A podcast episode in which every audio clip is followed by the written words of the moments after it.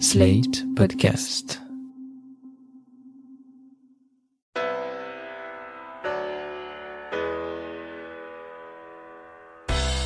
Bonjour et bienvenue dans Le Monde Devant Soi, le podcast d'actualité internationale de Slate.fr. Je suis Christophe Caron et je suis en compagnie de Jean-Marie Colombani, directeur de la publication de Slate, et d'Alain Frachon, éditorialiste au Monde et spécialiste des questions internationales. Bonjour messieurs. Bonjour Christophe. Bonjour Christophe.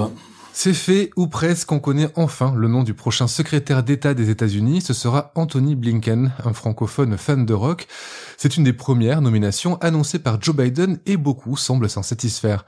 Alors cette nomination, c'est l'occasion pour nous de nous arrêter dans cet épisode sur le futur de la diplomatie de la Maison Blanche. Pour les quatre prochaines années, Washington sera-t-il contre ou avec le reste du monde? Nous allons le voir. Mais d'abord, Alain Frachon, vous qui auriez largement mérité sa place si vous aviez été américain, que pouvez-vous nous dire d'Anthony Blinken? Écoutez, je ne sais pas si j'aurais aimé être secrétaire d'État, sans doute, oui. Et Blinken, commençons par le plus simple, 58 ans, dont 40 de diplomatie, on peut dire qu'il est né dans la politique étrangère, puisque son père, euh, Monsieur Blinken, était ambassadeur en Hongrie notamment, a été donc euh, diplomate. Il a eu un oncle ambassadeur en Belgique aussi. Et ensuite, l'étranger ne lui est pas inconnu puisque sa mère a épousé en deuxième noce Samuel Pizarre, vous savez, le grand avocat à, cheval entre le barreau de, de, New York et celui de Paris, qui a écrit un très beau livre sur sa déportation à Auschwitz pendant la Deuxième Guerre mondiale, Samuel Pizarre. Donc, comme quand sa mère a, a, épousé Samuel Pizarre, il est venu vivre à Paris, Anthony Blinken, il a fini sa scolarité à Paris, il parle parfaitement français, mais plus encore, peut-être, il sait ce que ça veut dire qu'être américain à l'étranger. Autrement dit, il sait se mettre dans la tête de l'autre. Il était à Paris en pleine guerre froide, hein, vers la fin des années 60, quand être américain à Paris n'était pas forcément très bien vu non plus. Donc il sait se mettre dans la tête de l'autre et il sait quelle est l'image des États-Unis à l'étranger. Et en même temps, il est très américain. Alors si vous voulez quelques mots de sa carrière, les principaux postes qu'il a eus en tant que haut fonctionnaire et politique, il a toujours été membre du Parti démocrate, hein, en bon new-yorkais, il a notamment été le, un des hommes qui écrivait les discours de politique étrangère de Bill Clinton pendant huit ans. Il a été le conseiller diplomatique, là encore, pendant huit ans, de Joe Biden, lorsque Joe Biden était vice-président.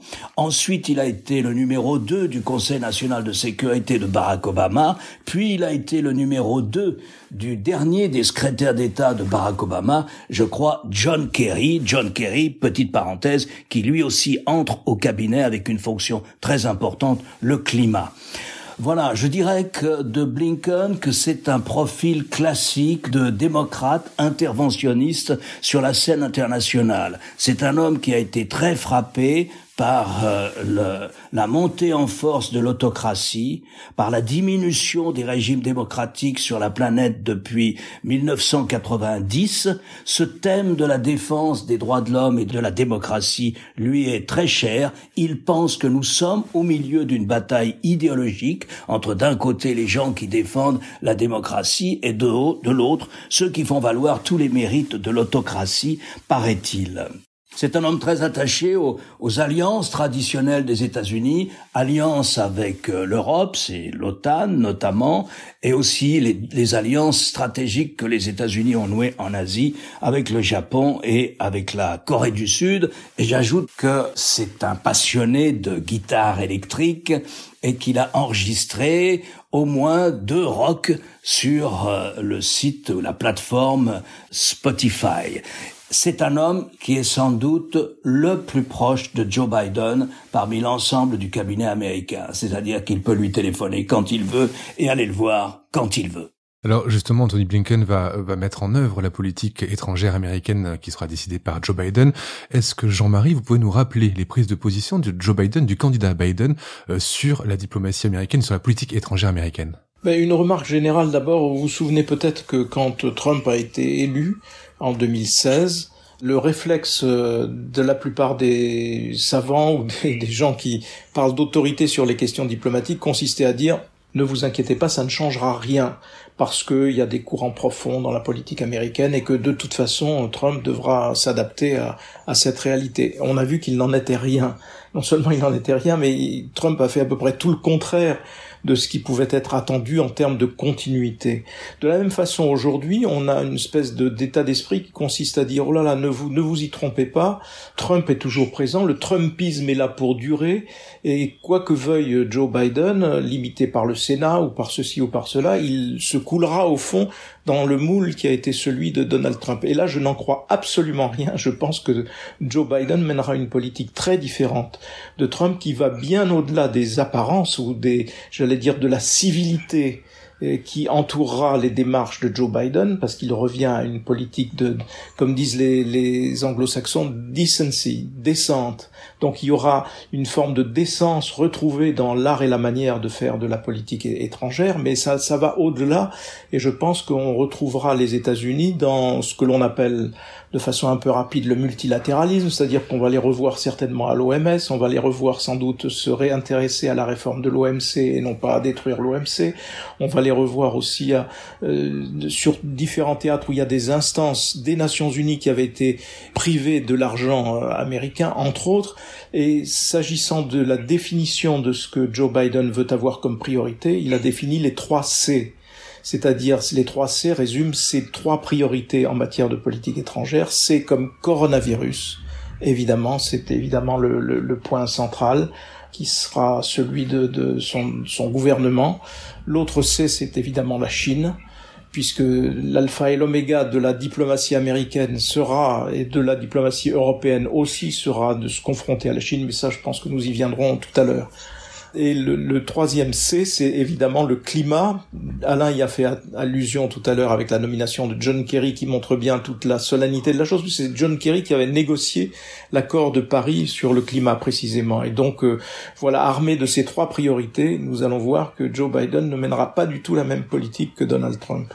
Alors Jean-Marie, vous avez évoqué le fait que Donald Trump a réussi à dépasser le, ce qu'on appelle le deep state en matière en matière diplomatique. Quel bilan euh, il laisse avec Mike Pence en termes de, de relations internationales après quatre ans à la Maison Blanche ben, je pense qu'il faut revenir au slogan de Donald Trump, euh, Make America Great Again.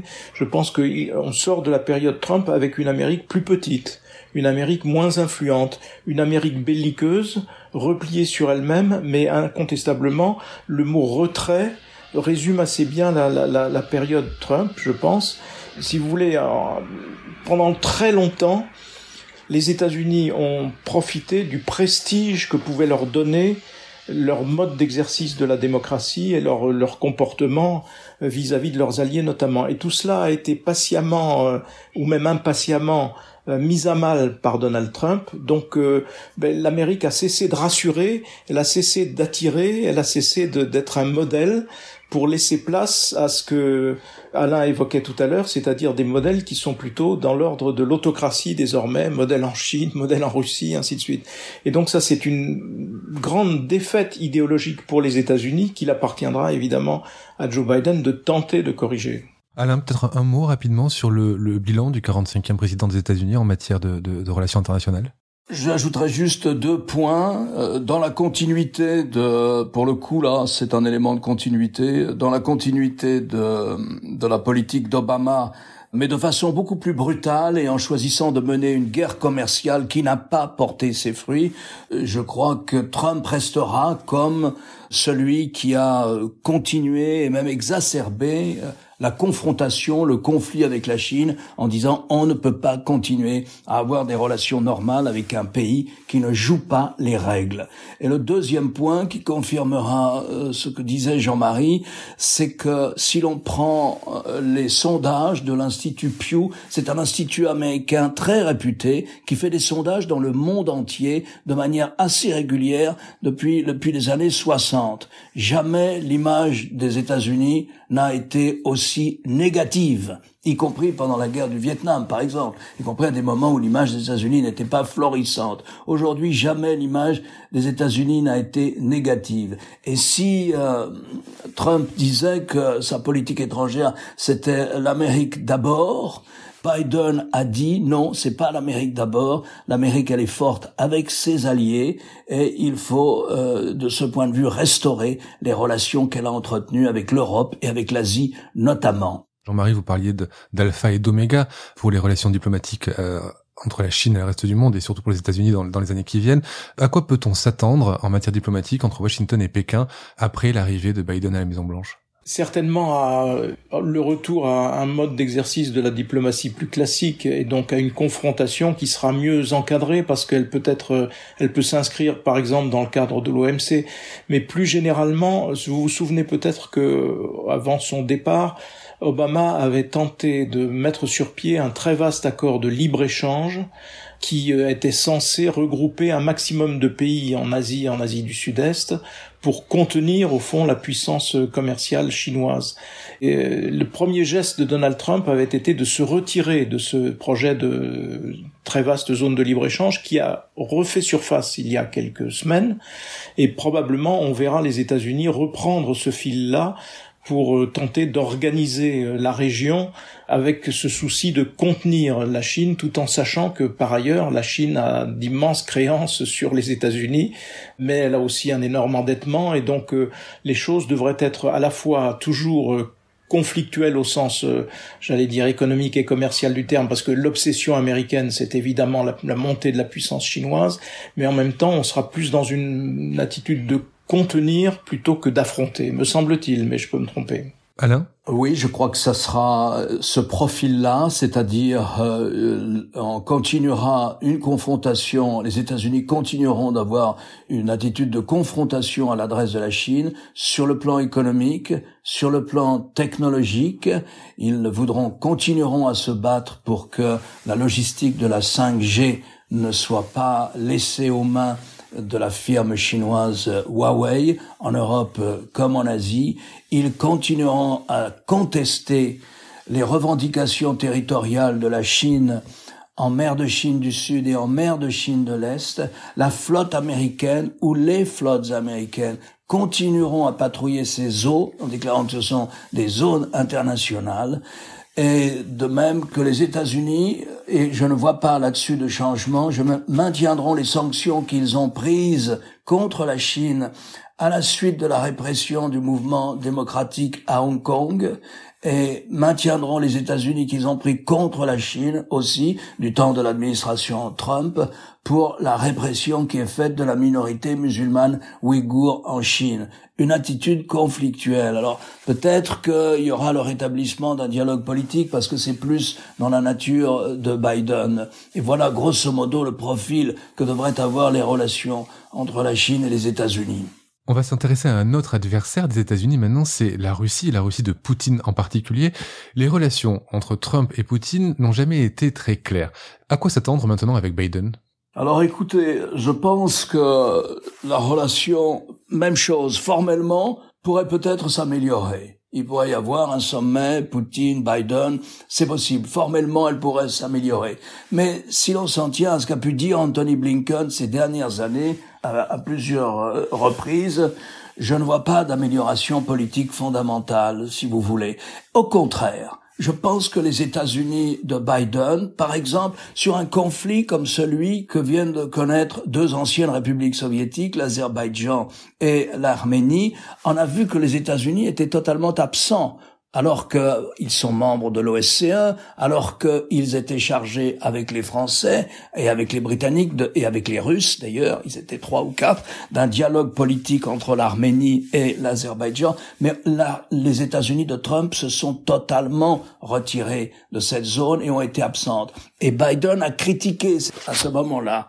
Donc il y aura, à mon avis, une attitude qui continuera d'être une attitude critique de la politique de zone d'influence que mène Vladimir Poutine dans l'ancienne ère soviétique. Ça ne veut pas dire que les États-Unis ne voudront pas renouer avec Moscou, et je pense même qu'ils vont le faire, sur la question des accords de désarmement nucléaire, qu'il s'agisse d'armes nucléaires balistiques ou de, ou de moyenne portée accords dont l'administration Trump s'était retirée, faisant valoir que les Russes ne les respectaient pas.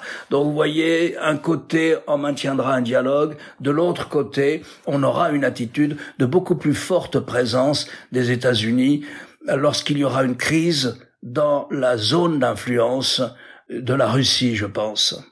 De manière générale, vous avez évoqué les accords de désarmement. De manière générale, les États-Unis se sont retirés des nombreux accords dans lesquels ils s'étaient engagés. On pense aux accords de Paris. Euh, ils ont été assez euh, discrets en matière d'OTAN. Vous avez noté aussi l'absence dans le conflit entre l'Arménie et l'Azerbaïdjan. Est-ce qu'on peut s'attendre à un retour massif de la Maison Blanche dans tous ces organismes de coopération internationaux? S'il s'agit des alliances traditionnelles des États-Unis, les États-Unis seront là. Lorsque, prenons le cas de l'OTAN, par exemple, qui assure la solidarité stratégique entre les États-Unis et le vieux continent. En ce qui concerne l'OTAN, il n'y a pas eu de retrait américain du temps de Trump. Au contraire même, il y a eu une légère augmentation des forces américaines en Europe. Il n'y a pas eu de retrait américain du budget de l'OTAN. Simplement, comme la plupart des autres présidents, mais de façon beaucoup plus brutale, Trump a exigé qu'il y ait une plus forte contribution financière des Européens au budget de l'OTAN. Mais il y a eu un retrait politique ou idéologique des États-Unis de cette alliance, dans la mesure où à plusieurs reprises Trump a dit cette alliance est obsolète, entre parenthèses elle ne sert plus à rien, et je ne garantis pas que la solidarité sera mécanique entre les États-Unis et les Européens. Je ne garantis pas que les Américains se porteront à la défense d'un pays européen qui se trouverait agressé pour une raison ou pour une autre. Ça, c'est l'article 5 de la charte atlantique qui réglemente les relations, cette solidarité stratégique entre l'Europe et les États-Unis. Eh bien, lui, il a critiqué cet article 5. Là-dessus, Biden sera tout le contraire. Absolument tout le contraire. Ça ne veut pas dire pour autant qu'il y aura comme durant la guerre froide, par exemple, ou un peu après la guerre froide, dans les années de l'hyperpuissance américaine, au moment où l'Union soviétique s'est effondrée, ça ne veut pas dire pour autant que les États-Unis vont redevenir extraordinairement interventionnistes sur la scène internationale et notamment en Europe, où ils considèrent qu'il n'y a guère de menace stratégique. Il y a une phrase qu'il faut retenir sur la politique étrangère de Biden. Il a dit je veux une politique étrangère pour la classe moyenne américaine. Ça veut dire quoi ça? Il va y avoir énormément de dissertations sur cette formule. Eh bien, ça veut dire ce ne sera plus une politique étrangère telle que Biden a pu la défendre d'ailleurs dans les années 80 ou 90 d'intervention systématique des États-Unis avec leur puissance militaire ici ou là pour régler des conflits qui ne les menacent pas directement. Oui, puis ça recouvre aussi une forme de maintien de, du protectionnisme américain qui existe par différents canaux, notamment à travers la bataille des normes qui existe aussi à travers ce qui ne disparaîtra pas, c'est-à-dire l'impérialisme juridique américain qui fait qu'une entreprise française, par exemple, qui commerçait avec l'Iran, ne peut plus le faire parce que les États-Unis ont décrété des sanctions contre l'Iran. Et donc euh, la jurisprudence et les jugements et les, et les décrets américains s'imposent à des entreprises européennes notamment un peu partout dans le monde. Et donc ça, ça ne va pas évidemment euh, disparaître. Et ça fait partie, j'allais dire, des instruments de la puissance américaine.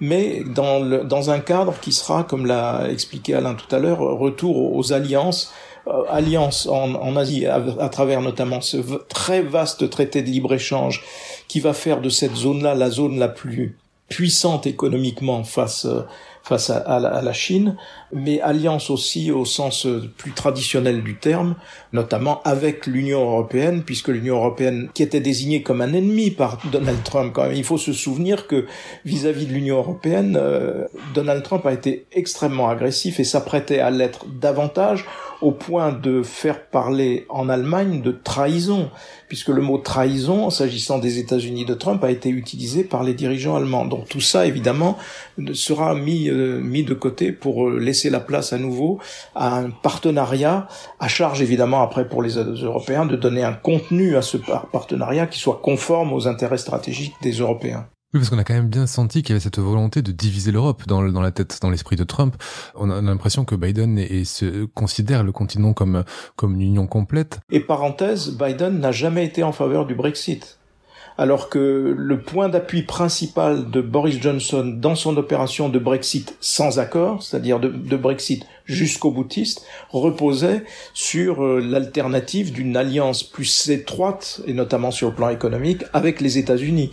Et là, Boris Johnson est privé de son atout maître en quelque sorte, parce que Biden ne sera pas son allié dans cette, dans cette affaire. Du moins, je ne le crois pas, sinon on en s'en tient aux déclarations de Biden pendant sa campagne et avant même sa campagne. Les relations vont donc s'apaiser entre l'Europe et les États-Unis, et si on s'arrête sur le cas particulier de la France, est-ce qu'il faut s'attendre à un changement notable dans les relations entre Washington et Paris? Il y a quelque chose de très intéressant qui va s'installer entre l'Europe et les États-Unis de Biden, mais ça concerne particulièrement la France. Biden arrive au pouvoir à un moment des relations transatlantiques où les Français, mais c'est une position quasiment traditionnelle, mais surtout les Allemands et puis bien d'autres pays commencent à se dire, au fond, l'Amérique va être complètement happée par son tropisme Asie-Pacifique.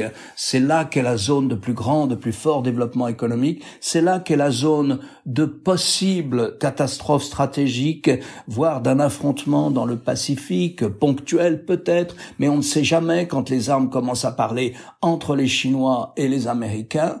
Donc, si vous voulez, on va bien comprendre, les Européens commencent à comprendre qu'ils ne sont plus le centre stratégique du monde, qu'ils ne sont plus le lieu où l'on pense que d'énormes catastrophes stratégiques peuvent se produire. Et donc, il y a un retrait américain. Il y a un retrait américain progressif qui s'esquisse.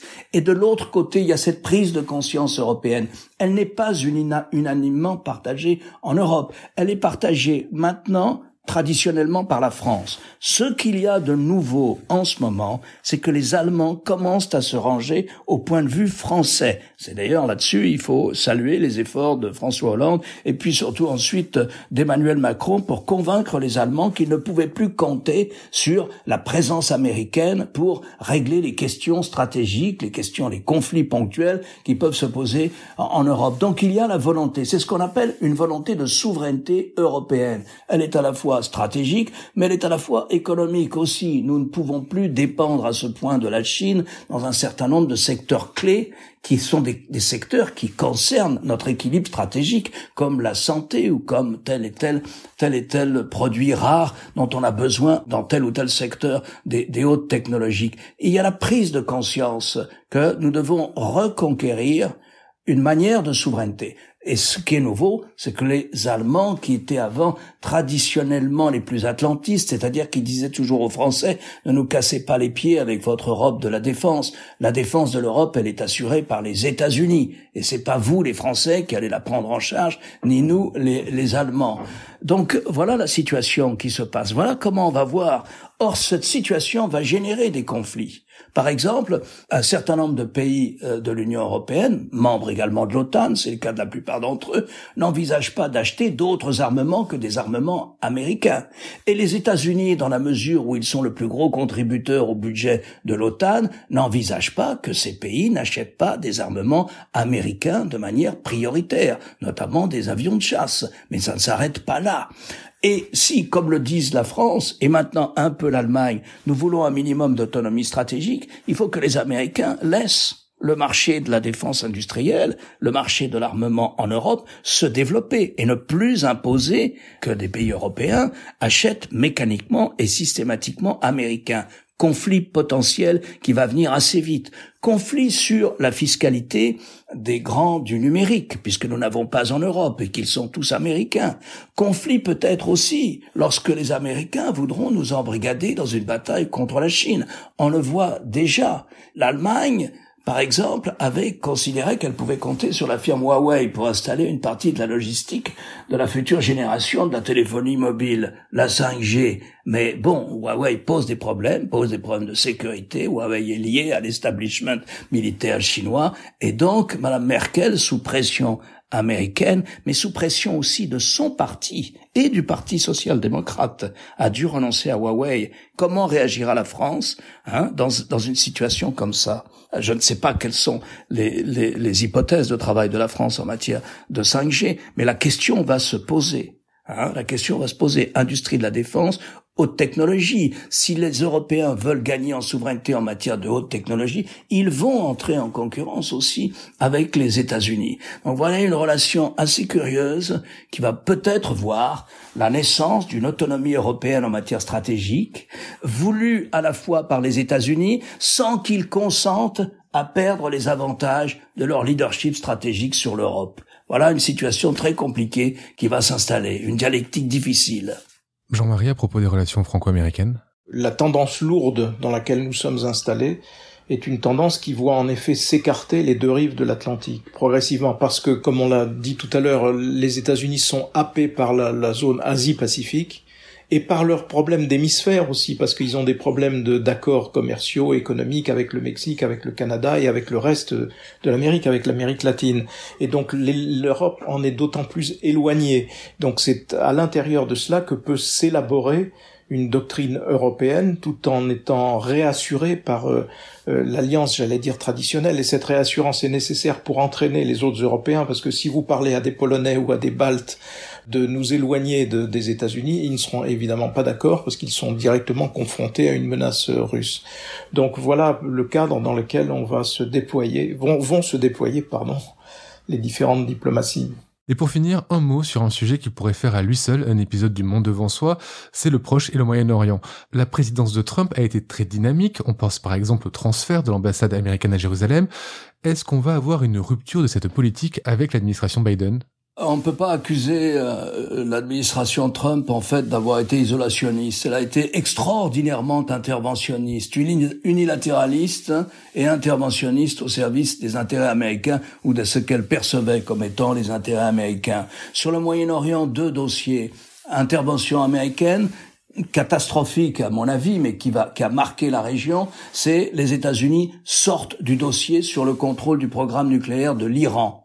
Les États-Unis dans la grande bataille pour la domination du Moyen-Orient qui oppose la théocratie iranienne à la théocratie saoudienne, les États-Unis au lieu d'esquisser une manière de médiation comme tentait de le faire Barack Obama, eh bien les États-Unis ont choisi un seul camp, le camp des monarchies arabes sunnites, le camp de l'Arabie saoudite, allié à Israël pour la même raison stratégique, puisqu'il s'agit de faire face à l'Iran qui a plusieurs reprises a menacé Israël. Donc, euh, intervention dans l'ensemble du grand du Moyen-Orient en faveur d'un camp, d'un des deux camps qui se partagent en ce moment par guerre intermédiaire interposée, hein, par guerre de proximité interposée qui se partagent le Moyen-Orient, l'Iran et l'Arabie saoudite, intervention unilatéraliste en faveur d'un seul camp, celui de l'Arabie saoudite.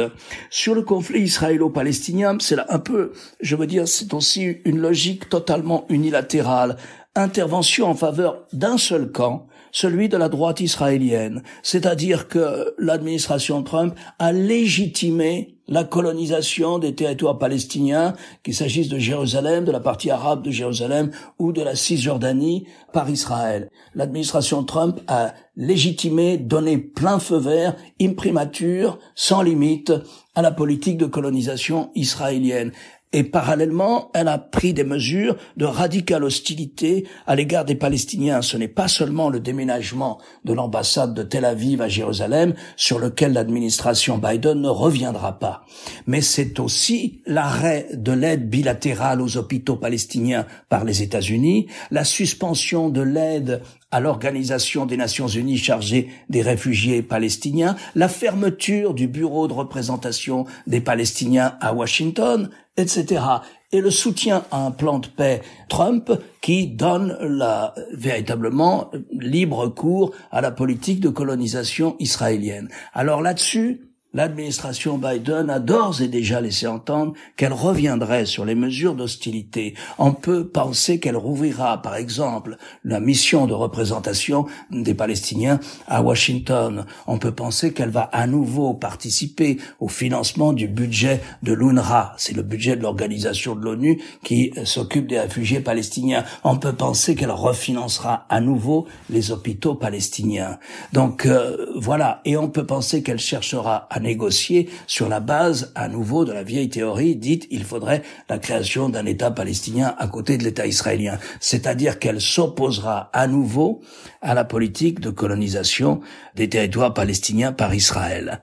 Voilà à peu près le contour. Par ailleurs, elle a approuvé et elle continuera d'approuver la normalisation des relations diplomatiques entre le monde arabe et Israël comme étant un facteur d'apaisement régional.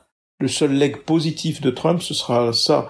Les accords qui existent, qui ont été signés entre Israël et les Émirats, par exemple, qui n'étaient pas les ennemis d'Israël, bien sûr, qui n'ont jamais été en guerre contre Israël, mais comme prélude en quelque sorte à un accord prochain un rapprochement entre l'Arabie saoudite et Israël, c'est un élément fondamental parce que ça restructure le paysage, ça, intègre complètement Israël dans le paysage alors que jusqu'à présent l'existence d'Israël continuait d'être combattue par un certain nombre de pays. Donc ça, c'est un facteur clé et qui devrait aussi retentir sur euh, une sorte d'antisémitisme ambiant dans, dans un certain nombre de pays arabes qui devrait logiquement reculer. Et donc ça, Trump a contribué à ce phénomène-là, donc ça doit être retenu comme un des éléments positifs de son, de son héritage. Merci Alain, merci Jean-Marie pour ce, ce, tour du monde des nouvelles relations internationales entre États-Unis euh, et reste de la planète. On se retrouve euh, tous les trois la semaine prochaine pour un nouvel épisode du Monde devant soi. Merci Christophe. Merci Christophe. Vous venez d'écouter Le Monde devant soi, un podcast slate.fr à retrouver tous les samedis matins sur slate.fr ou sur votre application de podcast préférée. Si vous avez aimé, n'hésitez pas à vous y abonner et à nous mettre 5 étoiles.